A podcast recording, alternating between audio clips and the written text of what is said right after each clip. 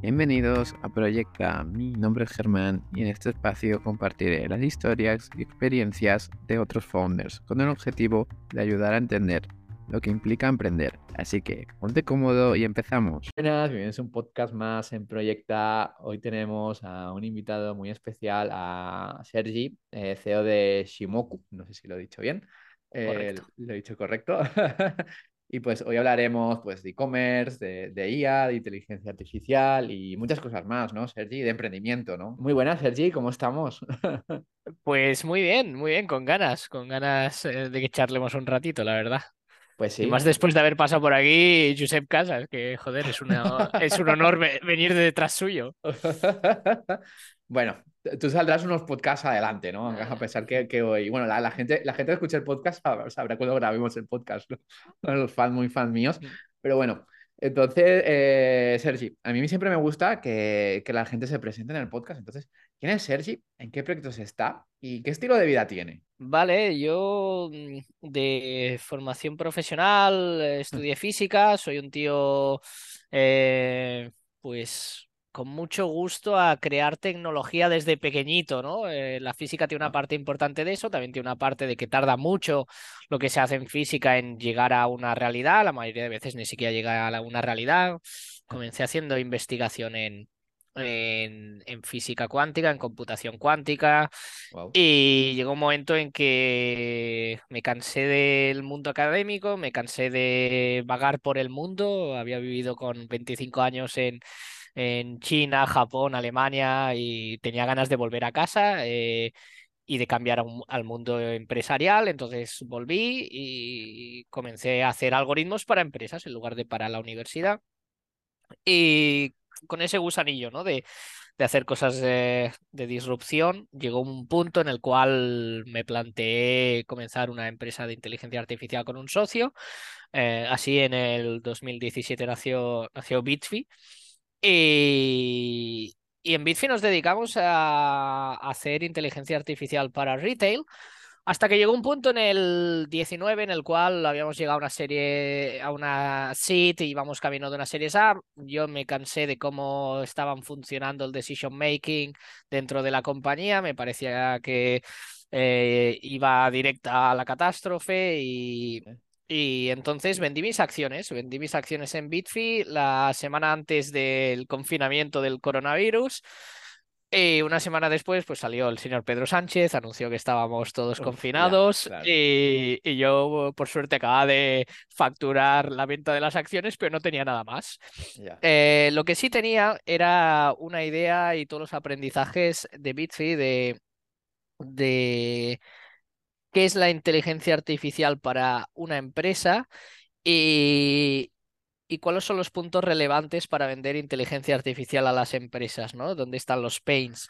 ¿Dónde están los problemas? Y, tenía una idea muy clara de, lo que quería hacer. Tenía una idea muy clara en base a esos aprendizajes de cómo podía construir algo novedoso con la experiencia acumulada de muchos años y cómo no solo en construir tecnología, sino en llevarla al mercado y, ahí nace Shimoku, realmente. Shimoku nace en el momento en que sale Pedro Sánchez y anuncia el confinamiento y digo, pues, pues voy a comenzar con la idea que tengo en la cabeza, ya que ahora pues no, no parece que tenga ningún otro camino viable. ¿Por qué no, no, no, Sergi?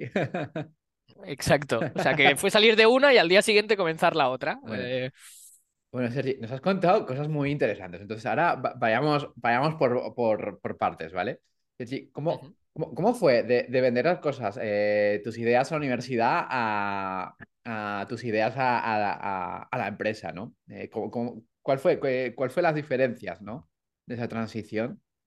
Sí, he, tenido la gran suerte en mi vida de, de, haber tenido jefes increíbles, ¿no? Entonces, realmente la transición no fue para nada complicada porque tuve la suerte en universidad de tener un, un, gran jefe, un tío con publicaciones a nivel internacional de mucho calado, como es eh, Tim Barnes, es, es, el nombre, no si se googlea pues aparece por ahí, ¿no? Pero es un académico, tampoco es algo, no es Lady Gaga, ¿no? Para entendernos.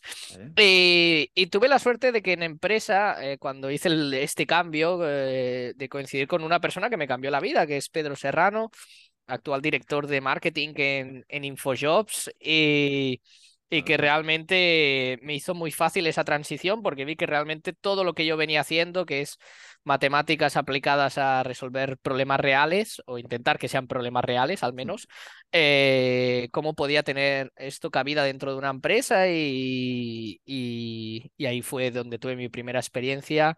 Eh, de la mano de Pedro y, donde descubrí que en realidad todo lo que había hecho en la universidad no, no era un, un cambio ahora de, de, página, no era aprender algo nuevo, sino que era reorientarlo a otro tipo de utilidades que llegan más rápido al día a día de las personas y de las empresas. Ah, qué bueno, entonces, entonces no, no viste ninguna diferencia, ¿no? Era más o menos... Sí, sí, eh, he tenido esa suerte, la verdad. O sea, soy. O sea, y de hecho creo que es una de las grandes suertes en la vida, ¿eh? Tener, Pues tener grandes jefes. O sea, mm, te puede, de- te puede cambiar mucho la vida. Y sí, he, te- Pues he tenido esa suerte. Sí, sí, sí. Según con quién te unas, te ponen un camino a otro, ¿no? Es fascinante. A Y tanto, y tanto. Y otra cosa que, que me llama mucho la atención de ti es, es que has, eh, vivido en muchos países, ¿no? Eh, ¿qué, te aporta eso de vivir eh, a muchos países? ¿te, abre la mente? Te, ayuda a la hora de crear, pues, pues ideas de negocio, negocios? Es curioso, lo, lo de irse a vivir a otros países es un poco como lo de lo de comenzar una startup, ¿no? Que seis meses después dices, ¿para qué me metió en este jaleo, ¿no? Eh, pero, pero luego estás en el jaleo y lo disfrutas muchísimo, ¿no? Y tienes la necesidad de estar en el jaleo. Entonces, em, yo siempre que cogí un avión para vivir a- en otro país, y es algo que he hecho varias veces en mi vida, siempre en el momento de despegar digo, ¿quién coño me manda? Perdón por la palabrota, es... No, puedo no. Vale, o sea, sí, le suelto no, no, No pasa nada. nadie. Vale, perfecto. Pues, eh, pues eso, ¿no? ¿Qui- qui- ¿Quién me manda, quién me manda a irme ahora ahí, ¿no? A, a Asia, ¿no? Y, mm, pero a la vez, claro, eh, una vez estás ahí, luego la apertura de mente es increíble. Es decir, mm, China 2014, eh, todo el mundo pagando con el móvil. En, en Mm. Europa era inconcebible hasta lo de pagar por, por la cuenta bancaria online. Y ahí iba todo el mundo pagando con el móvil. eh, pero todo el mundo, el dinero físico ya no existía en el 2014 en China, que ahora es como algo que igual llegamos teniendo más en la cabeza, pero aquí en el 2019 casi no existía el pago con móvil. Es decir, esto ya eh, el COVID lo ha acelerado mucho, ¿no? Pero mm, entonces, desde luego, eh, formas de formas de vivir y también formas de ver otra, de ver sorpresas a nivel tecnológico, desde luego. Entonces, eh, viajar te, te ayuda pues, a, a ver un poco otras cosas, ¿no? Incluso cosas a futuro, ¿no? Que van a pasar en tu país, ¿no?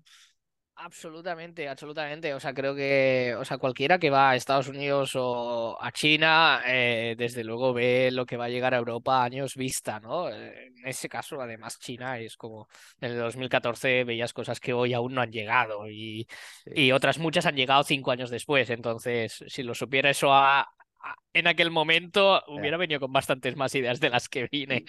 ¿Y, y tú crees que estas brechas se están acortando ahora, estas brechas de tiempo, o siguen igual? Yo creo que se están incrementando, es decir, eh, Ujú.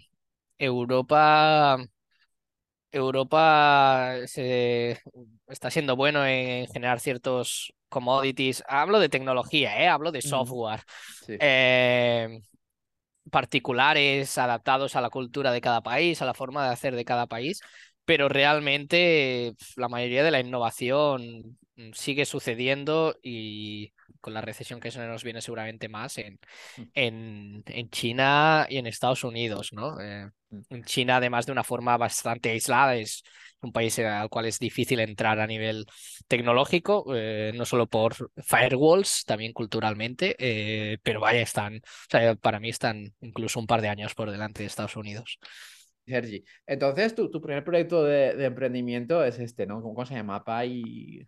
BIT, PHY, Bitfi. Eh, Bitfi, sí, inteligencia artificial. Yo siempre me he dedicado a los algoritmos, es lo que sé hacer, es lo que se me da bien. Y entonces eh, con Bitfi la intentamos llevar a, intentábamos llevar inteligencia artificial al sector retail, tienda física. Y esto cuando lo pienso digo, ¿a quién se le ocurre? 2017 que ni siquiera empresas digitales pedían inteligencia artificial, írselo a vender a, a pymes de tienda física, pequeñas cadenas eh, de, de tienda de calle, ¿no? Y sí, la verdad es que todo, todo un descubrimiento, toda una aventura en ese sentido. ¿Y qué, y qué es lo que, qué es lo que aprendiste de este primer emprendimiento, Sergi?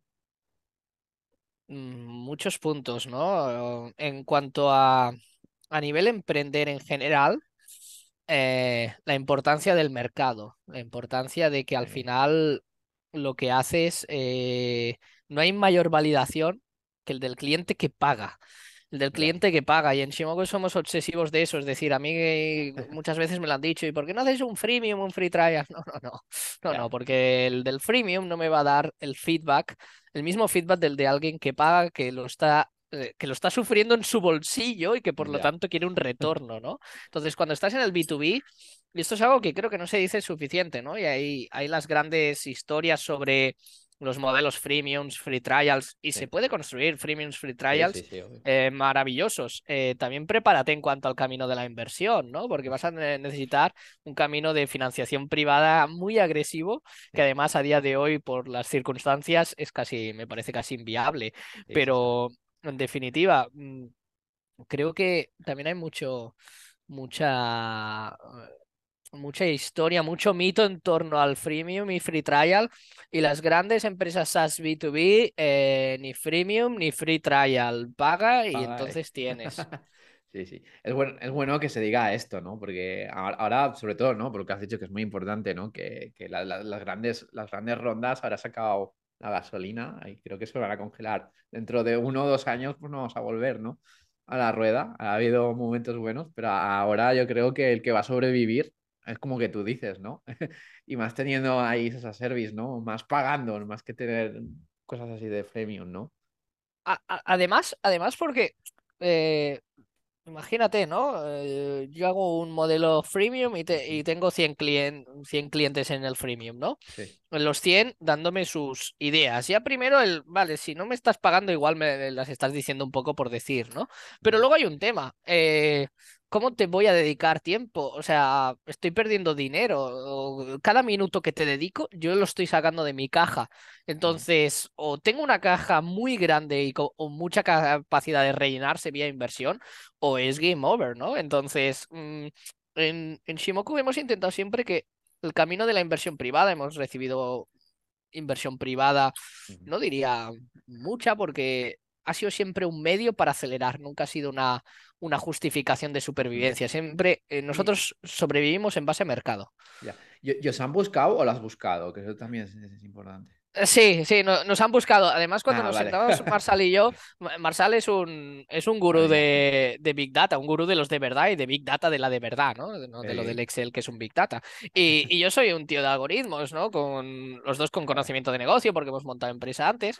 Pero cuando nos juntamos, claramente lo teníamos claro. O sea, debilidad, buscar inversión. O sea, yo soy el CEO, pero me voy a poner a buscar inversión cuando se me da mucho mejor conceptualizar un producto de AI y llevarlo al mercado. No, pues conceptualizar un producto de AI, hago parte del desarrollo al principio, que es lo que me tocaba, lo llevo al mercado y eso se me va a dar mejor. Y además, ¿qué pasa? Pues los fondos de inversión también quieren buenas startups, van picándote a la puerta, hablas con ellos y a día de hoy llevamos tres rondas de inversión cerradas y, ninguna abierta de forma oficial. Simplemente vas hablando con inversores, surgen sinergias y dices, ¿por qué no? Te abro un ticket a tal valoración y luego ves que, que, tienen clientes y todo esto y se interesan más, ¿no, Absolutamente. A, veces, a veces también, eh, y, los entiendo, ¿eh? a los fondos de inversión, porque eh, soy un tío muy obsesionado con, con, nuestros clientes y con nuestro producto, y entiendo que a veces el estar en el segundo plano no es algo a lo que estén acostumbrados, y a veces los hago sufrir, porque mis tiempos de respuesta con algunos fondos de inversión son insufriblemente largos, eh, pero bueno, mm, es que Shimoku está aquí para traer una solución escalable y potente al mercado, no para vivir de la financiación. Pues sí, es mejor, es mejor ser customer centric, ¿no? Creo que se llama, que, que, investment centric, ¿no? Con unas startups.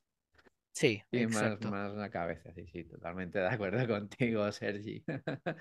¿Y algún otro aprendizaje volviendo al, a, tu anterior startup, aparte de, de esto? Sí, hay, hay otra importantísima. Eh, de hecho, la más importante, la cultura, ¿no? te haces un curso de, empresa y te hablan de la cultura, ¿no? Y parece algo, algo casi místico, ¿no? La cultura o la... Hay que trabajar la cultura. Mm, mi primera empresa, yo hay dos razones por las cuales vendo mis acciones y salgo. Una de ellas es porque la estrategia mm, eh, estaba lejos de... Era una estrategia muy centrada en la inversión, inversión, inversión y poco en dar solución real. Y eso era algo que no casaba conmigo, era el factor uno. El factor dos es un factor cultural, ¿no? Eh, porque eh, al menos una parte de los socios que yo tenía estaban mucho más enfocados en eh, una burbuja, para entendernos, no es exagerar, ¿eh? una burbuja financiera que en una solución real de mercado. Bueno, ahí hay algo en, en, la cultura, ¿no? En cada una de las personas, en qué quiere, cómo, qué quiere conseguir, cómo lo quiere conseguir, ¿no? Y, y es fundamental, o sea, mm, la, de hecho, de los cinco socios que éramos en el momento en que yo vendí mis acciones, a los seis meses eh, quedaba uno. Entonces, eh, la empresa se rompió, se desquebrajó por el factor cultural, ¿de acuerdo? Y, desde entonces, eh, Shimoku, con mi socio Marsal, o sea, busco trabajar con aquellas personas, y aquí cito a uno de mis inversores, que si no has hecho podcast con él, se lo tienes que decir, es Miguel Sanz, es un verdadero crack. Y que dice, yo solo trabajo con la gente con la cual me tomaría una cerveza. Y esto es, esto es, esto es verdad, esto es verdad. O sea, las cosas funcionan de forma muy diferente y en Shimoku somos pocas personas, queremos ser pocas personas y queremos que haya una forma de entender el día a día eh, muy común, ¿no? El tema cultural es algo... ¿Y, cómo, y Sergi, ¿cómo, cómo, construyes esa cultura? ¿Cuáles serían tus pilares para construir una, buena cultura, según para ti? Eh, eh, primero, primero entender eh, cómo te gustan hacer a ti las cosas. Si lo comienzas tú, tienes una reproducción de ti mismo, ¿no? Entonces, entender cómo te gustan hacer a ti las cosas. Y ahí hay, yo creo, el primer eh, error siempre, ¿no? Cuando vas a o, escuchas algo de cultura, mm, transparencia, ¿no? Nombra las cinco, las cinco cosas que, cómo quieres que funcione tu empresa. Yo creo que el 90% de la gente acaba diciendo las, mismas cosas, ¿no? ¿Por qué? Porque no me parece la forma de definir la cultura. La cultura es examina tu día a día, examina cómo afrontar los problemas y de ahí sintetiza. ¿no? Es una síntesis y es una síntesis de pocas palabras, ¿no? Entonces, haciendo ese ejercicio interno, eh, llegué a una serie de valores que para mí son los que me mueven en el día a día. No los que me mueven solo a hacer Shimoku, sino el cómo quiero hacer Shimoku, el cómo afronto un problema, ¿no? Y teniendo esos valores claros, lo que eh, intentamos en Shimoku es que la gente que esté en Shimoku le muevan los mismos valores, eh, le mueva la misma forma de hacer. Al final es la forma de hacer, ¿no? Es decir, cómo haces, cómo reaccionas a diferentes inputs. Intentamos ahí que haya, como dicen los chinos, armonía. Entonces la, cultura va a cambiar, ¿no? Eh, si Shimoku cambia de alguna forma, va a ser cambiante. Sí, necesariamente, ¿no? Cuando hay más gente, la, cultura, la cultura evoluciona. La cultura evoluciona eh, eh, como todo, ¿no? Tiene que ser una evolución de escala de grises. Es decir, si de repente alguno de los factores culturales que yo llevo dentro como, como individuo, ¿no? Desaparece de Shimoku, quiere decir que lo he hecho mal, ¿no? Al final, es decir, que, he fichado una serie de personas que no funcionan como yo, que han ido reproduciendo luego sus valores que son muy diferentes a los míos o que son diferentes. Entonces, no creo que haya tanto una eliminación, es un proceso de, de convergencia, ¿no? No creo que ningún valor se desaparezca, sino que creo que se van matizando y se van enriqueciendo con más gente. Pero si desde luego alguno se desaparece, quiere decir que algo se ha hecho mal. Ya, bueno. Está bien, es interesante el tema cultural. Bueno, hablaríamos mil horas de, eso. Buah, encantadísimo. Pero bueno, ahora, sí, vayamos a lo que es Shimoku. Eh, ¿Qué es Shimoku y cómo surgió pues, la idea? ¿no? Porque hemos estado hablando de Shimoku, Shimoku. Sí, eh, Shimoku, como comentaba, ¿no? Shimoku nace de, de ver de primera mano lo que es vender inteligencia artificial y cuál es el interés que pueden tener las empresas. Entonces, en Shimoku nos damos cuenta de una cosa de forma fundacional, es que si somos una empresa B2B, eh, lo primero que decimos es, vale, eh, podemos hacer sistemas de machine learning que al final automatizan tareas, ¿no? Y vale, pero ¿de qué, no? Y decimos, vale, pues si somos B2B, ¿qué tienen todas las empresas para las que vamos a trabajar? Clientes. Una empresa, por definición, tiene clientes, si no, no es una empresa. Entonces, ahí es donde comenzamos a hacer predicciones en todo el flujo de, de, de, lo que es la obtención de clientes, convertir leads a clientes, como la retención, evitar chance, conseguir eh, recurrencias, upsellings, cross-sellings, ¿no? Sistemas de recomendación.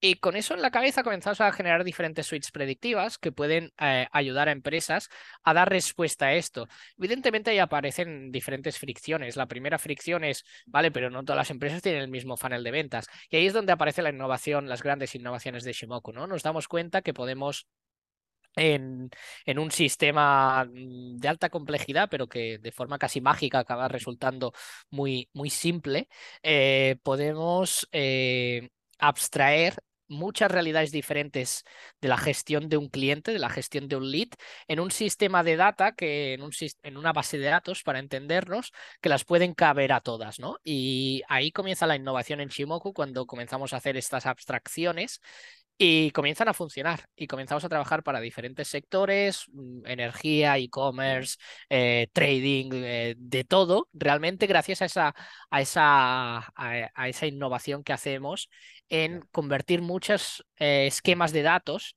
en realidad en que son un único esquema de datos, en universalizarlo y en general sistemas de machine learning que sobre ese sistema universalizado pueden funcionar y pueden dar un resultado que aporte valor a, a, diferentes equipos comerciales y de marketing sobre todo. O sea, has, has, hecho que algo pueda ser a medida, lo has productivizado, ¿no? De alguna forma.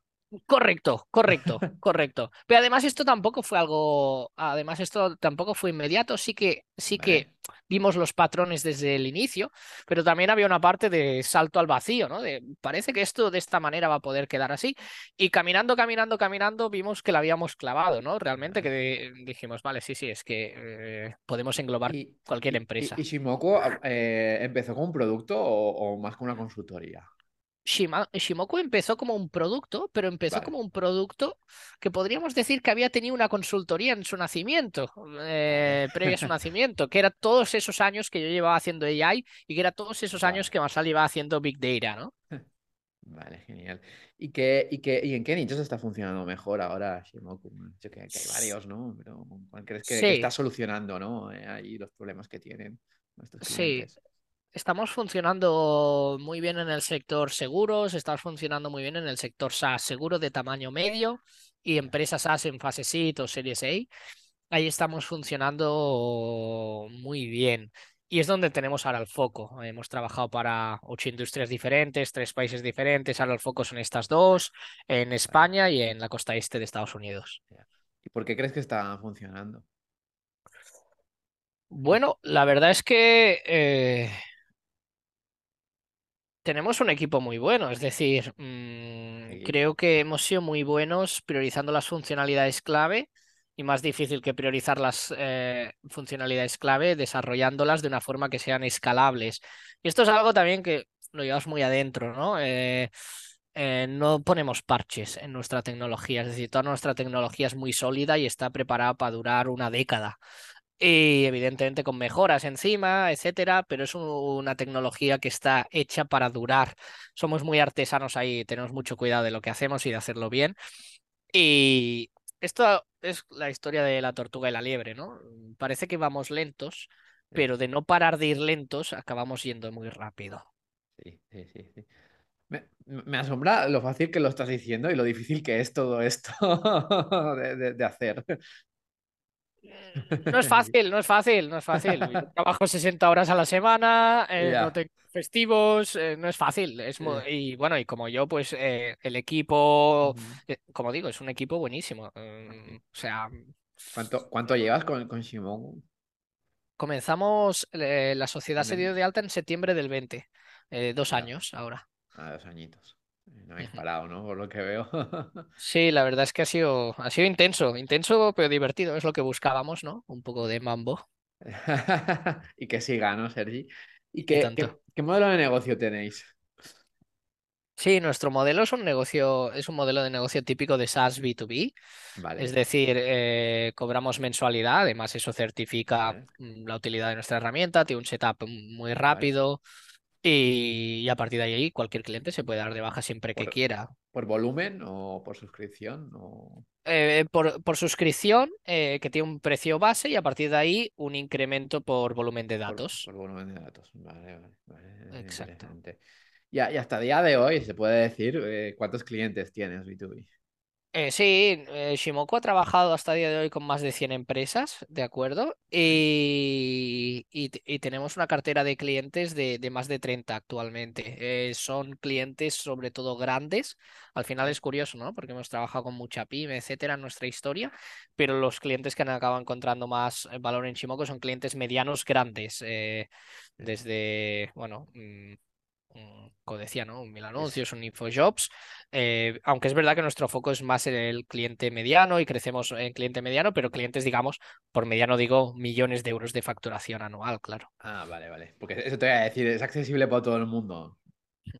Es accesible para todo el mundo, realmente, Shimoku. Eh, nuestro cliente más pequeño son tres personas y el ah. más grande son miles, ¿no? Entonces, es accesible para todo el mundo, pero no todos los tipos de cliente tienen un proceso comercial que lo hace rentable o que lo hace atractivo en este momento de la empresa. Ah, vale, vale, entiendo, entiendo. Hemos nacido para ser una empresa global en cuanto a eh, verticales eh, y tamaños. Vale, vale, es interesante. Y entonces, eh, la, recurrencia de estos clientes es, mucha o es, por proyectos de, la empresa? O...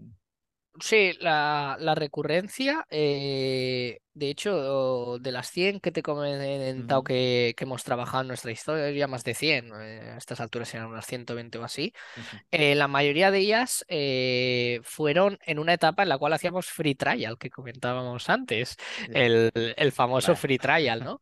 Y y el free trial también eh, hace que la empresa se despreocupe. Tengo ahí algo que he mandado que es gratis, ya lo iré a mirar si me acuerdo, ¿no?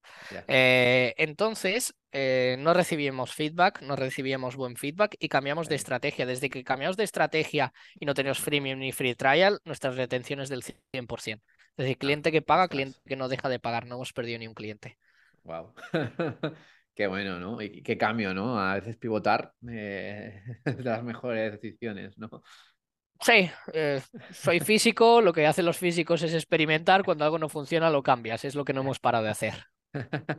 qué bien, qué bueno lo de, lo de Shimoku, Sergi. Y Sergi, ahora vemos a momentos, ¿no? ¿Cuál ha sido tu mayor momento de, incertidumbre que hayas tenido? Sí, a ver, eh, nuestro mayor momento de incertidumbre eh, con Shimoku fue inicios de este año, ¿no? Inicios de este año nosotros teníamos un contrato gigantesco firmado con una empresa energética. gigantesco quiere decir que era el 50% de nuestra proyección de facturación del 22. y, peligroso. y proyección, que ya sabes cuáles son las proyecciones, que siempre, son, que siempre son súper felices, ¿no? Eh, sí.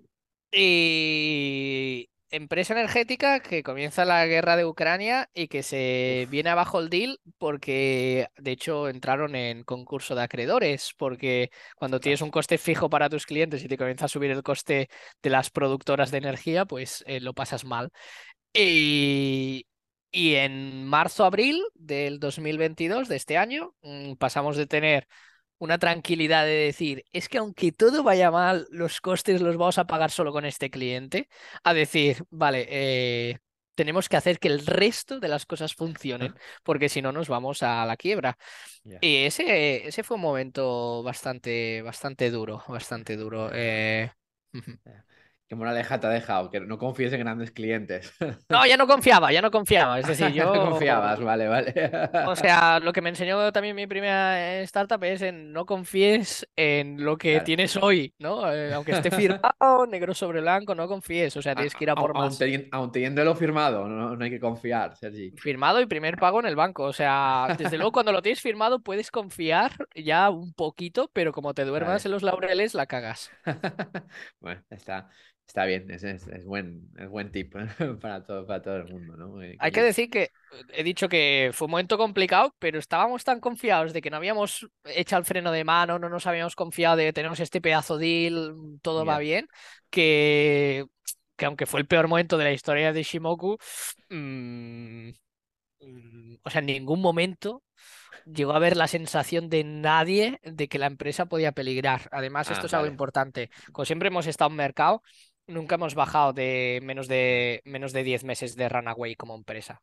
Ah, Entonces. Mm. Entonces, desde que funciona la maquinaria no habéis estado nunca en la línea roja, ¿no? Por suerte. No, no. O sea, en el peor momento de la historia de Shimoku, que fue este, quizá ahí teníamos ocho meses de runaway. Mm, teníamos ocho meses, un producto, más clientes. Mm, entonces. Bueno, está bien. O sea, ahora vayamos, vayamos, al otro extremo, Sergi. Eh, ¿Cuál ha sido tu mayor momento más feliz, más alegre que te hayas sentido dentro de Shimoku? Wow, es curioso, ¿eh? Sé señalar rápido los malos, pero los buenos no son tan fáciles, ¿no? Esto debería ser al revés. Ya. ¿Te, cuesta de celebrar o no? Eh, sí, sí, yo celebrar, yo es muy complicado que celebre, que celebre algo. Es la ambición de, de siempre se pueden hacer las cosas mejor, la, la obsesión más que la ambición de, de hacerlo mejor. Mm. es, peligroso eso, ¿eh? Sí, sí, sí, y tanto, y tanto que lo es, y tanto que lo es. Eh, yo te diría, yo te diría que quizá, mm, quizá el momento en el cual ya comenzamos full time Marsal y yo, que fue enero del 21. Sí, fue un momento de gran alegría y eh, el inicio, el, el decir, joder, tenemos la base para, para comenzar, ¿no? Tenemos el dinero en caja y tenemos eh, las personas que hacen falta ahora y está mi socio aquí, que era el socio que quería, no quería otro. Eh, eh, ese fue un, momento muy bonito, pero en general todos, es decir, no, no he parado de disfrutar Shimoku, ¿eh? o sea, no, no, no puedo... No puedo trabajar 60, algunas semanas 80 horas si no lo estoy disfrutando como un loco. O sea, lo, lo disfruto muchísimo. ¿Y, te has parado algún momento a, pensar todo lo que has logrado o no? ¿O, o sigues? Sigo, sigo. Eh, eh, conseguimos, mira, eh, conseguimos un, una, un patrocinio de, de, de, un equipo de motos, el que ha ganado este año Moto 3, de hecho, el campeonato del mundo de Moto 3. Y es algo mágico, es algo único estar ahí en el box, viendo lo que has visto por la tele, pero dentro del box, ¿no? ¿Cómo, surgió esto del Moto 3? ¿Te lo proponen a ti? ¿Tú eres un fan de las motos? A través de un inversor, a través de un ah, inversor que tiene que tiene un patrocinio, me propone, me, me propone poder entrar en, en, el patrocinio, si tiene sentido, le, le redacto una serie de, de, ideas por las cuales puede encajar y acabamos entrando. Y de hecho ahora estamos construyendo una joint venture con, con gente de MotoGP, ¿no? Eh, y, y, y, básicamente este es un momento que ni siquiera ese momento lo he celebrado como tal, es decir... Entonces, a través de esta, patrocina, a través de este patrocinio entras en el MotoGP y ahí, y ahí acabas siendo cliente, siendo tu cliente. Exactamente, exactamente. Pero bueno, digo que no lo celebro, ¿eh? pero yo celebro cada lunes, ¿eh? Es decir, yo cada lunes cuando acabo de trabajar me abro una botella de vino con, mi pareja y, ah, bueno, y nos ponemos contentísimos. Es decir, no, no soy de celebrar en spikes, digamos. Entonces, eh, aparte del cliente y todo esto, eh, ¿da resultados esto de, patrocinar realmente? Sí, sí, desde luego. En el B2B sí. En el, B2C, en el, en el B2C no tengo ni idea y no, no te sabría contestar. En el B2B sí, es decir, al menos el, posicionamiento que intentamos hacer con Shimoku es eh, de no fallamos. Y nuestros clientes nos contratan porque tienen confianza en que no vamos a fallar. Y ciertas cosas, ciertos hitos eh, te ayudan a respaldar esa, esa hipótesis, ¿no? De estos son buenos, saben lo que hacen y no van a fallar, ¿no? O si fallan ellos, eh, fallaría cualquiera. Entonces, eh, sí, realmente estar vinculado al mundo del motor, eh, donde hay mucha inversión en tecnología, estar ahí y estar dando el callo ahí es un certificado de calidad. Ah, bueno, bueno, bueno parecía que al revés, que, que tenía más efecto en el, B2C, pero bueno, parece que en tu caso al menos es en el B2B, ¿no? Sí, sí, al fin, bueno, al final es como, como lo vistes, ¿no? Todo, y para nosotros son, son certificados de calidad, ¿no? Son sellitos que nos va, que le van diciendo a nuestros potenciales clientes, oye, mirad, esto, eh, esto no, no son palabras, ¿no? No estamos vendiendo humo. Y, entonces a, través de, de, ese patrocinio se hace buen networking.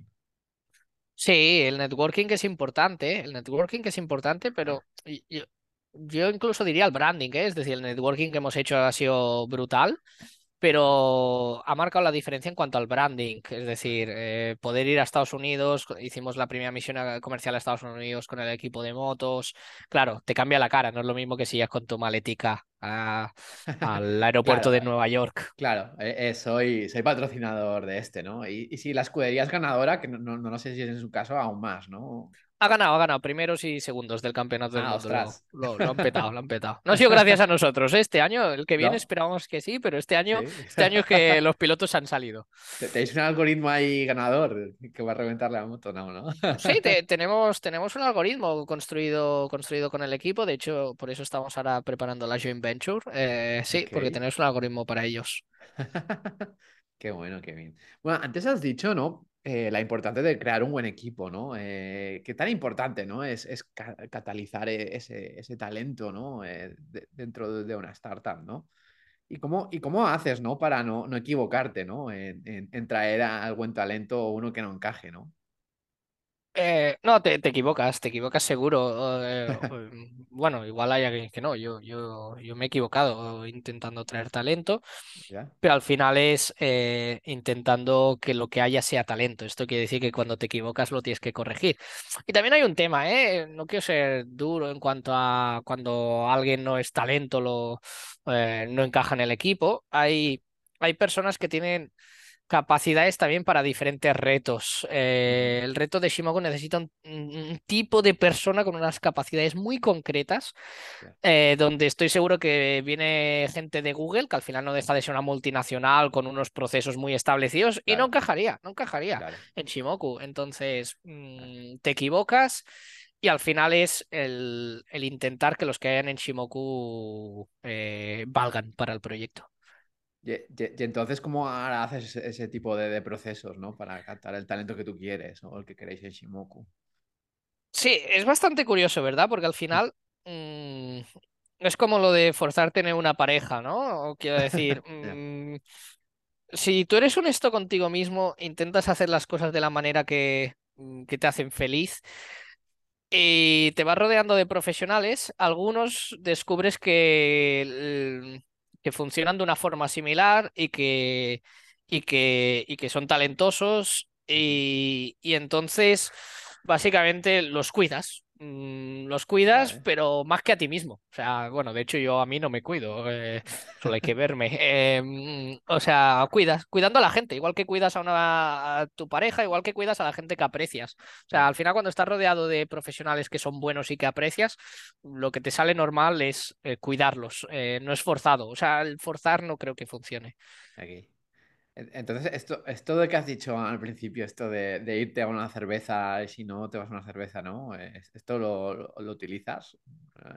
Eh, sí, sí, eh, pero eh, también era metafórico, ¿eh? Es decir, yo puedo, puedo quizá no disfrutar cerveza con algún miembro del equipo. Creo que no, creo que lo disfruto con todos los que tenemos oportunidad, porque además costados en remoto, pues no siempre, no he coincidido con todos los miembros de equipo en persona.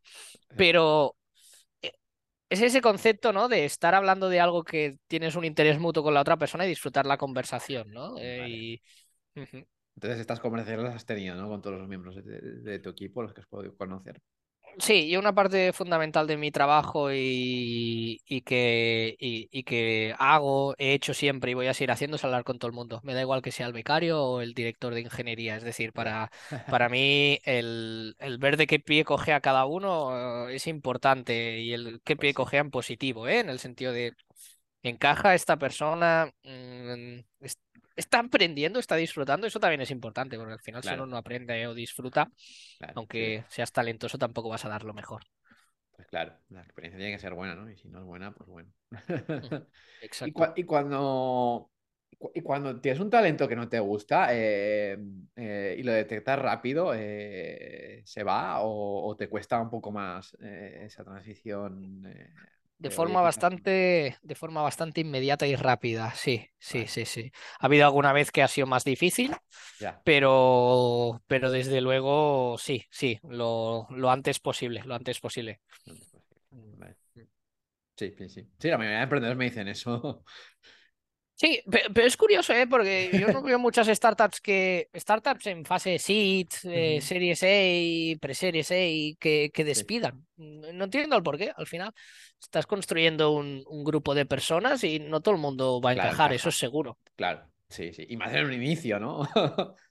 que, en un día pues la cultura X y ha cambiado otra cosa, que a lo mejor no vale, ¿no? Es que aunque sea un crack en lo suyo, ¿eh? Es decir, yo, yo hay varias personas que son buenísimas en lo suyo con las cuales no, no, trabajaría porque no encaja mi forma de trabajar con la suya. Es muy sencillo. Y hablando de futuro, Sergi, ¿dónde ves a Shimoku dentro de 10 años? Wow, de 10, ¿eh? ¿Y si te ves tú dentro? Hmm. Vale, eh, ¿Dónde Comienzo por Shimoku, que me va a ser más difícil de, dónde me veo yo en 10 años. Eh, vale. Eh, Shimoku, a mí me gustaría llevarlo a, a ser una empresa que cotice en bolsa de Nueva York.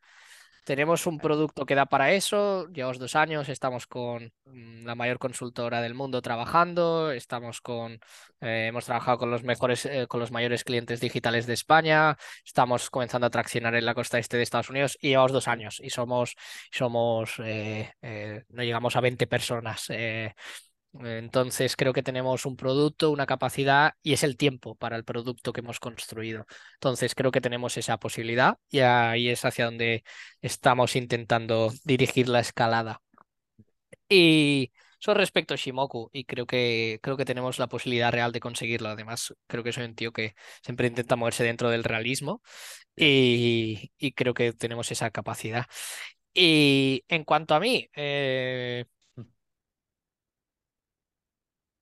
Shimoku con mil personas, me veo de CEO de una empresa de mil personas. Mm, yo creo que no. Yo creo que no. Yo creo que. Yo creo que llega un punto en. Hablo de empresa de mil personas, ¿eh? De 300, sí. De 300, creo que... De 300 yo creo que tengo un hueco precioso dentro. Ya cuando hablamos de miles de personas, ¿no? Eh, hablamos de 10 años vista, entonces me puedo imaginar la película que yo quiera. Y si me la imagino de, pues de, 3.000 personas, eh, ahí el, oficio de un CEO, ¿no? Eh, es un oficio de político, ¿no? De político de parlamento, ¿no? Pues sí. Y, y soy un tío cañero, no me veo haciendo de político de parlamento. Eh, con 200, 300 personas hay muchos retos a, solucionar, eh, hay muchas, eh, muchos fuegos artificiales, digamos, ¿no? Aún. He trabajado en una startup que eran 100 y había mucho fuego artificial. Entonces, hay, hay aún parte de las cosas que me gusta hacer, donde creo que las puedo desarrollar muy bien y aportar un valor a la empresa. A partir de miles de empleados, puede ser, ¿eh? Tampoco me he visto la tesitura, igual descubro una... Luego te gusta y quizás... Luego me envicia y digo, si lo otro era lo aburrido, ¿no? Sí. dado discursos. sí, desde luego el modo, o sea, el, mindset enterprise, eh, hoy también, hoy se me hace aburrido, pero también es hoy, ¿eh? son momentos de la vida igual. Pero también está cambiando, ¿no? Dado cuenta que no está funcionando, ¿no? Sí. Pero todas las tecnológicas. Ahora estamos en una transición que vamos a ver hacia dónde va. Sí, de hecho, seguramente las empresas de miles de personas como tal es posible que vayan desapareciendo por la propia automatización, etcétera. De hecho, a mí personalmente, ¿eh? o sea, yo creo que Shimoku puede llegar a ser una muy gran empresa con decenas de personas, sin llegar a 100 siquiera. Ya. ¿Y sois, sois carne de, de que os compra una multinacional? Eh, ¿Lo, ves en ese, en ese escenario? Puede pasar, puede pasar. Eh, de hecho, eh, he recibido alguna oferta verbal que da para jubilarse de sobras. pero puede pasar, puede pasar. O sea, tiene que encajar, desde luego. O sea, es una adquisición y. Si, fuera alguien, alguien estratégico que os gustaría, ¿no? Incluso te digo, ¿eh? para el equipo. O sea, porque ya en el momento en que tienes una oferta en papel que es cuantiosa, eh, dices, ya, ya a ti qué más te da, ¿no? Es como pues, vas a poder hacer lo que quieras, ¿no? Eh, para el equipo tiene que encajar el poder trabajar en ese sitio. Sin duda, si Shimoku recibe una oferta de una multinacional que acaba comprando Shimoku, tiene que ser una empresa con un carácter muy de, de innovar, desde luego. O sea. Qué bien, pues bueno, dejamos aquí la parte del futuro, que, que de oído, ¿no? Sergio, Sergi, lo que hemos hecho. Vaya, vaya, vaya paseo al futuro. A 10 años no veas, sí. Ya ves, a 10 años. Por estar vivo ya, ya da. Y bueno, vayamos a la última pregunta, que ya, ya es más libre. Es que des algún consejo a, los emprendedores que nos escuchan, el que tú quieras. Eh, ¿Algún libro, algún podcast? Sí, el libro High Output Management de Grove. Grove fue el fundador eh, y director de Intel. Es, es, un genio, o sea, es el tío que da igual, él te lo explica todo. Luego hay refritos, es como. Está todo explicado. Grove lo explicó todo, dijo toda la verdad y a partir de ahí solo hay copias. Eh, Vaya. eh, sí, sí. Es, lo veo muy así, ¿no? Entonces ese libro es mm, fundamental, te explica todo lo que necesitas saber para tener un equipo, para gestionar una empresa, etcétera. Y, y sobre todo el consejo que yo daría es que te tiene que, te tiene que molar algo Igual, igual no, igual hay gente que lo puede hacer solo por gusto al dinero.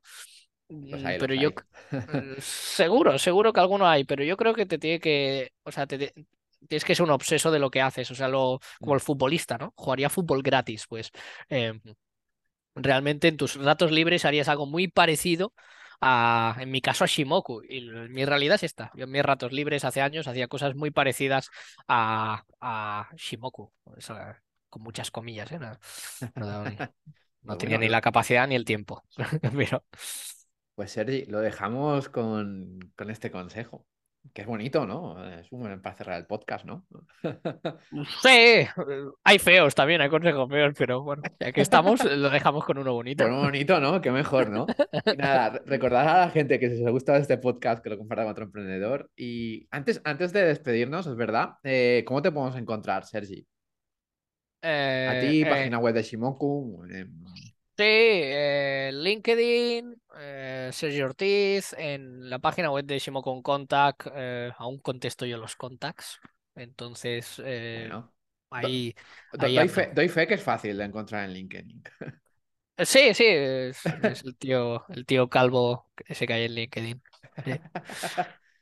Pues nada, seguiremos de cerca a Shimoku y hasta la próxima, Sergi. Muy bien, muchas gracias eh, por la invitación. Nada, un gusto. Un abrazo.